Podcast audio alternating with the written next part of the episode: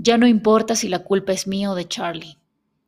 La lluvia, el calor, los picados de mosquitos, la prisión de selva que nos acorrala, el hastío, la necesidad de convencerme de estar en un sueño del que en cualquier momento despertaré en casa. Me decías, Jill, mientras tú y yo estemos juntos, con ojos socarrones, endulcorados y trágicos, y me acercabas a tu cuerpo para que lo oliera, para sujetarme con tu aroma, y yo ponía la cabeza en tu hombro, convencida como una estúpida de que todo estaría bien ya no importa. Incluso cuando despertemos, te miro y se me viene un desmoronamiento de recuerdos malditos. Recuerdo tus palabras, tus manos sinuosas por mi cintura apretando mis caderas, las promesas, las palabras, el calor de la piel. No esta tortura de atmósfera a punto de arder, no el pasar del tiempo estéril que nos abrigó los inviernos. La lluvia de mayo limpia y endurece mi corazón. El calor me congela. En la choza tenemos todo lo necesario, como si alguien lo pusiera a propósito para tenernos así aquí. La selva afuera es impensable. La noche anterior soñé que caminaba afuera. Las sombras de la noche me perseguían en el sueño, un sueño dentro de otro sueño. Desperté cuando Charlie me alumbraba con la vela esa misma vela que no se consume y que ahora me muestra su silueta de costado. Mientras vuelvo a escribir con un cuchillo sobre la mesa la misma palabra que ayer y anteayer. Ya no importa perdonar, Charlie, los pretextos. Cuando me di cuenta de que te odiaba ya era demasiado tarde. Dos años se convirtieron en una condena que apenas acabo de comprender. La pesadilla es lo que nos une. La pesadilla y la lluvia que acaba con recuerdos y razones que me he dado todo el tiempo a tu lado. ¿Cuánto dura la pasión?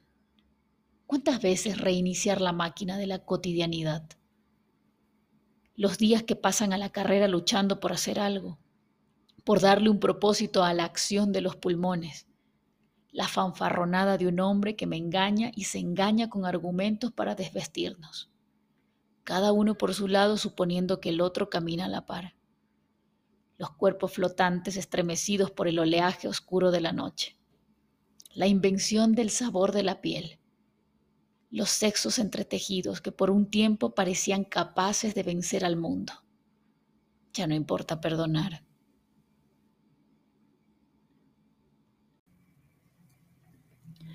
La carne no resuelve todo, no resuelve lo que arrastran las palabras, no resuelve las miradas laxas ni los ronquidos en la madrugada. No resuelve el café frío, no resuelve el frío de los huesos, la soledad, el olvido de una misma. No resuelve el mal humor, el rechazo, la inquina de la distancia. La carne no resuelve ni siquiera la misma carne. No la adoba, no resuelve su voracidad, su agotamiento. No resuelve el tedio, el devenir vulgaridad, no resuelve la repetición incesante de días y días, la repetición de frases ni la entonación condescendiente de las caricias.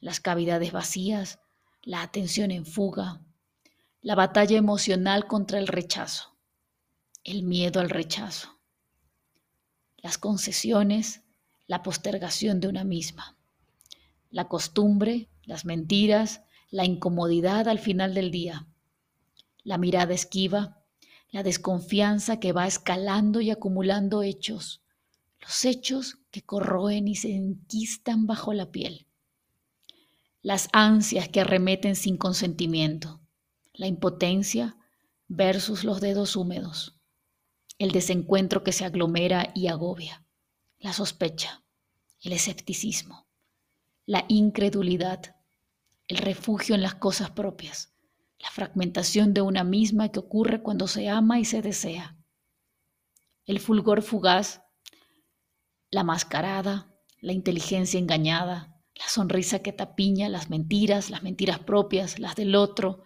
las mentiras rebotando en las paredes del cuarto, las mentiras rebotando en las paredes del cerebro y sus caminos sinuosos, mentiras como la lluvia de mayo, mentiras como la selva inasequible, Mis mentiras, tus mentiras, las de la carne, las de las miradas, las de la soledad entre dos, las mentiras voraces, las mentiras del cansancio, las que se repiten y que van transformándose cada vez que se las menciona.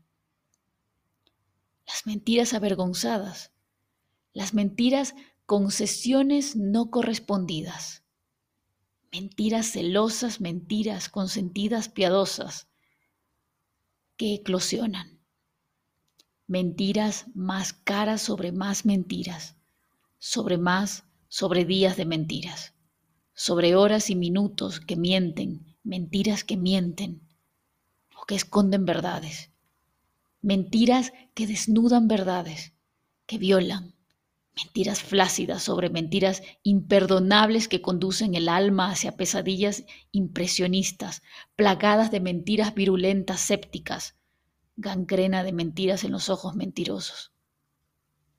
Corolario en marcha, vulgarizadas mentiras normalizadas. Desde la primera mentira del día hasta la última antes de caer bajo la lluvia. Mentiras que mojan y mojan y secan el corazón. Las gotas de lluvia reflectan gotas de luz que atraviesan en picada el aire y chocan contra el suelo. La luz se fragmenta, se divide en colores empapados de lluvia. Los árboles nos cercan. El ruido de la lluvia nos atrapa. El calor desespera. La luna aparece dentro del círculo de luz. Charlie no la mira con el rostro vuelto arriba a la lluvia, con sus ojos sucios, abyectos, escépticos. Me mira y sale de la choza. Me mira como si fuera una niña que hace una pregunta imbécil. Me mira entonces porque no mira la luna ahora, allá, afuera, en la oscuridad líquida. La luna tórrida, caliente, él sale mirándome como una imbécil, como aquella vez, como cuando debía llegar una luna de sangre que no lo hizo, un mes y luego otro, de día en día, en la espera de la mancha, el humor, el flujo que no vino, y tus ojos de imbécil preguntándome que si sí, que si no, sin saber qué mismo. Todo tiene un remedio mientras tú y yo estemos juntos, me dices como a una imbécil, y lo soy. Y lo fui cuando llegaste a casa con aquel tipo que te dio una ristra con ocho pastillas. La ringlera rígida de papel de aluminio que decía misoprostol. Aquel tipo nos explicaba cómo funcionaban las píldoras y nos preguntaba cuántas semanas iba atrasada con ojos codiciosos que me hicieron desconfiar el silencio fatigoso, perturbador, mientras aquel tipo parecía esperar que tomase las pastillas ahí mismo, y tú, Charlie, con una sonrisa imbécil, te me acercabas y me abrazabas como si nada, como si fuéramos otros. Entonces, imbécil yo, recién entonces me di cuenta de lo que estaba pasando, como aquí en la selva, en el sueño, mientras la luna te alumbra y la lluvia te aplasta. Recién cuando aquel tipo se fue a la fuerza, desilusionado y luego de que mis ojos se volvieron agua mirándote sin saber, sin creer aún que todo aquello nos estaba por pasar. La lluvia alumbra la noche. La luna moja el campo verde, las plumas de las aves que duermen en las copas, el musgo que se aferra a pocos centímetros del suelo. Los insectos ensayan cánticos antiguos que retumban como timbales sincronizados. El silencio da sentido al colectivo. Se anuncia y retrocede, sin llegar a manifestarse. El sonido enfurecido castigando al silencio. La lluvia, la selva en la que nos transformamos en monstruos. Cambiamos las pieles ajadas. La esterilidad se escapa Resuena la furia del silencio, del agua que cae mientras Charlie está afuera y yo acá escribo con un cuchillo sobre la mesa. El nombre de un niño que no es, cuya fecha de caducidad ya pasó. una fierecilla inexistente con el cuerpo inacabado que la lluvia debe llevarse, una pesadilla con cerdas puntiagudas y exoesqueleto. La vela baila y algo me observa dentro de ella. Un monstruo con forma de diablo que baila en la vela me encara con cinismo. Me muestra el rostro de una criatura a la que no veré nunca los ojos.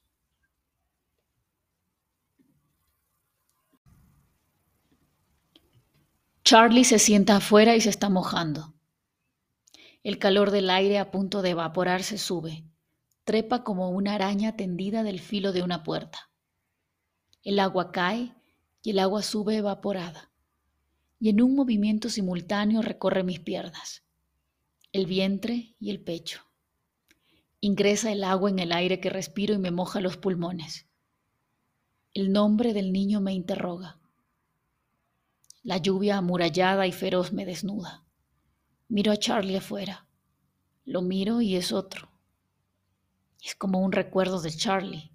Es como Charlie atravesado por un filtro glitch, arrojado de un mundo ficticio de terciopelo, muy pop, muy fuera del contexto.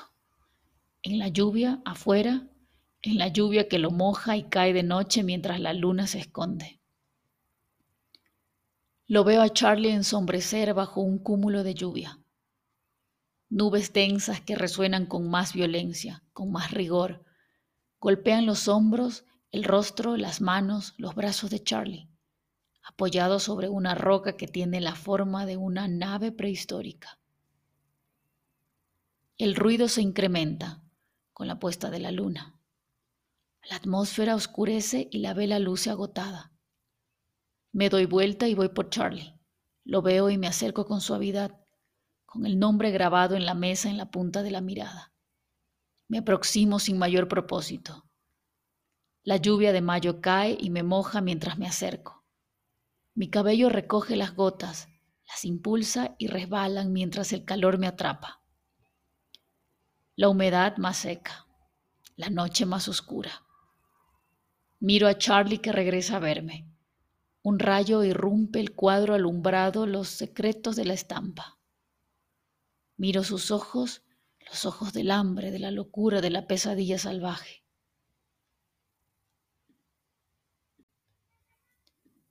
Tres. Sangre. La lluvia reclama sangre. La noche pide sacrificio, el filo de la guadaña que me persigue.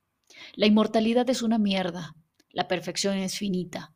Pienso en este cuerpo monstruoso que soy, acechante, niebla y lluvia, y que me encaramo de sueños. Pienso que una vez fui un hombre. Pienso que fui hombre y que perdí la forma perfecta, finita, el ocaso que me huye. La inmortalidad es una mierda, es horrible. Lo son peor aún los otros inmortales, todos los que elegimos la vida etérea y los que no. Todos somos una mierda repugnante, deformes servidores de los dioses antiguos que vivimos de la representación y bebemos en pago a la insolencia del veneno del ser humano. Todos los inmortales somos unos imbéciles. Por eso nos alimentamos del asco del hombre, de su miedo a la fortuna, nuestro alimento la carne de la carne que una vez fuimos. Nadie nos mira. Somos sombras en la ciudad que se mueven en silencio a través de la lluvia. No es nada difícil atacar el momento del sueño, deformar su realidad, absorber el jugo del miedo que brota del sudor en medio de la lluvia. No es nada difícil tomar a un par cualquiera, a una pareja, y sacarla de sus cuerpos y llevármelos. El tiempo que dura el sueño el tiempo que dura la realidad dentro del sueño, tiempo dentro de otro tiempo que se expanden y se contraen y desorientan y traen lo peor de cada uno. Mi alimento. El olor del miedo que me mueve, la sed que acecho dentro de mis presas. Los acecho y construyo para ellos una ciénaga selvática, un sueño donde delimito sus miedos en cuatro paredes del bareque, mientras aprisiono sus cuerpos que duermen indefensos.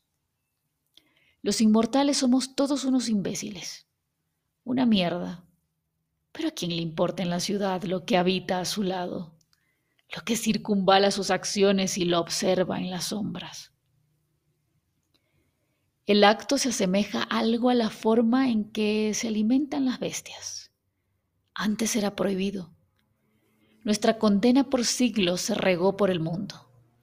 Pero ahora que los dioses han vuelto, ahora somos libres y rondamos las sombras, los inmortales, los abnegados, olvidados, despedazados. Hemos vuelto por nuestra cosecha. La verdad es esa. Detrás de los sueños que ya no dan descanso salimos del encierro para alimentarnos del miedo, del dolor, de las dudas, de toda la porquería astral que resuman las personas. El sabor, el aroma de un sueño inquietante y lluvioso. La lluvia que los lava. Trago aquella sustancia onírica y mi cuerpo se transforma. Primero se descompone mis órganos se repliegan y del cuerpo de ambos extraigo algo como piedras arcillosas. La inmortalidad es un asco, pero la lluvia siempre cae. Persigue mis pasos, acosa y libera a mis presas con el traqueteo del cielo. El hombre sale en el sueño y la lluvia lo moja, cadenciosa al paso de un clima infernal, del calor nocturno, oscuro, atigrado que se cuela en sus pulmones.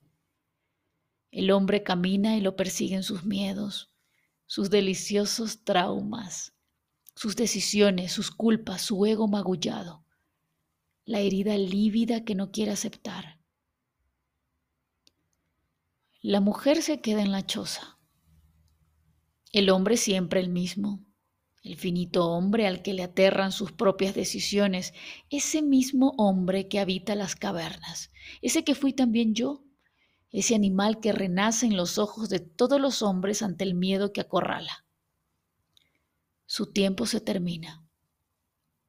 El ocaso al final lo salvará. Lo sabe. No sabe formularlo. La perfección es finita. La inmortalidad es un asco. El infierno tiene muchas rutas. La inmortalidad es lo peor. Deslizarse por las veredas de la mente del hombre y sembrar las dudas, las limitaciones y acosar las puertas de la percepción. La forma en la que la inmortalidad ha vuelto de nosotros esperpentos repugnantes que sobreviven en el intersticio donde no llega la mente o el corazón del ser humano un paso antes del salto al vacío. El tipo viene y se sienta a pocos metros. Todavía no me mira y se deja mojar como si la lluvia realmente lo tocara. Y puedo sentir algo cálido que no puedo sentir y lo que me desconcierta me acerca y me acerco al tipo. La lluvia sigue cayendo. El hombre me mira. Me ve con dos estelas luminosas en sus ojos a contraluz de espaldas a la choza. Clava sus ojos salvajes inyectados de miedo. Me mira desconcertado, como a un monstruo. Se mira en mis ojos. Se ve proyectado en un vértice de verdades que lo conducen al clímax del sueño. El sabor de su vértigo corroe mis entrañas. La muerte, la coronación de la vida, las otras muertes todas las muertes que esquivamos los inmortales, los dobleces por los que transitamos entre los vivos. Me miran sus ojos mortales, me atrapan, algo me atrapa. La lluvia cambia de dirección. Nos miramos y saboreo su muerte. Lo saboreo. Pero el hambre no es suficiente. ¿Qué ha cambiado? ¿Qué lo ha recompuesto? Siempre me pregunto, como si fuera una terapia psicoanalítica, como si el papel del monstruo fuera solo una representación, una necesidad en la vida de las personas para continuar su camino hacia la tumba. La inmortalidad es sobre todo mucho tiempo para pensar y observar y siempre es asombrosa aquella cauterización de las heridas del alma humana. La inmortalidad y los inmortales, en especial los que habitamos la ciudad, fuimos por mucho tiempo condenados. La persecución de los dioses, los mismos que hoy nos favorecen tras el cambio en el orden de las cosas. La cosa nostra cósmica, la comedia sucia. La inmortalidad es sobre todo mirar que todas las cosas se van. Todo va a algún lado, empujado por los vientos, y se va y no vuelve. Pero acaba de irse así, sin sentido, sin culpa, ni motivo, sin lástima, ni adulación. La mujer aparece. Un sueño compartido es una esencia, una mezcla irresoluble. El sabor del dolor de la mujer es diferente. Ella no duda de su dolor ni de su rabia. Un derrumbe de certezas la mueve por las frondosas sendas del sueño. No me mira ni me presiente. Se aproxima al hombre. Se acerca sin verme y el hombre no se da cuenta. La mujer no me ha visto, pero desde el principio del sueño ha intuido mi presencia. El miedo que atraviesa su columna es el de un fin imprevisto. En su pecho se acumulan y asfixian recuerdos del paso de la muerte por su cuerpo el recuerdo del frío tacto de la muerte y su rostro, el más hermoso, el más terrible.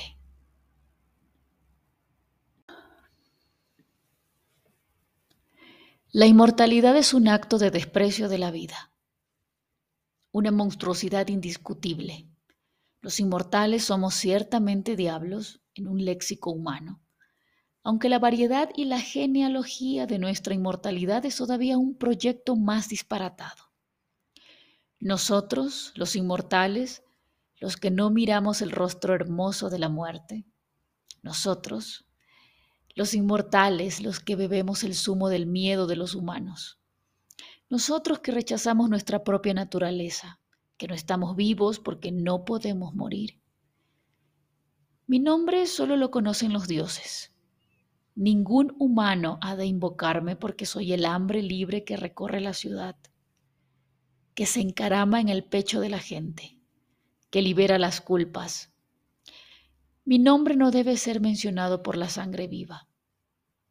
La inmortalidad monstruosa que se esconde en el pecho del mortal, donde broto como un germen y anido en las habitaciones desplegando lentamente, cuidadosamente, mis hilos de sangre y lágrimas como un sacrificio en honor de la lluvia que lava el mundo.